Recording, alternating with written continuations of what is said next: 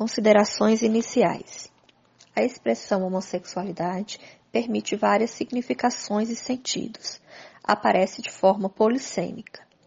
E cada terapeuta tem uma forma particular de entender, escutar e interpretar o conteúdo das mensagens verbais e não verbais. Portanto, para a psicanálise, além do conceito da homossexualidade ser polissêmica e polifônica, também é polimorfa e polideterminada.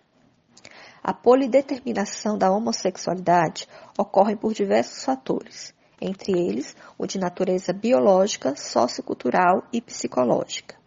O de natureza psicológica predominam elementos edípicos e pré-edípicos, estes inerentes à posição narcisista.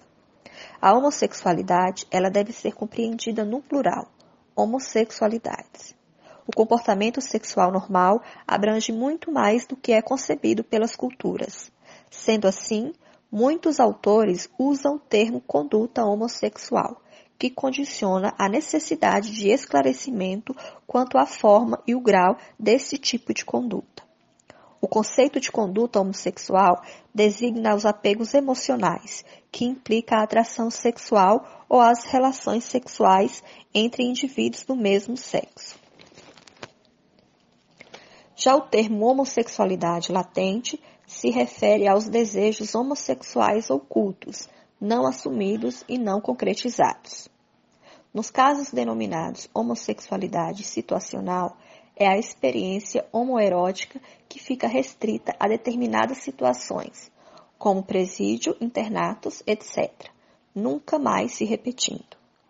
A importância, significação, aceitação ou repúdio da prática homossexual depende muito da cultura e do momento sociopolítico e econômico.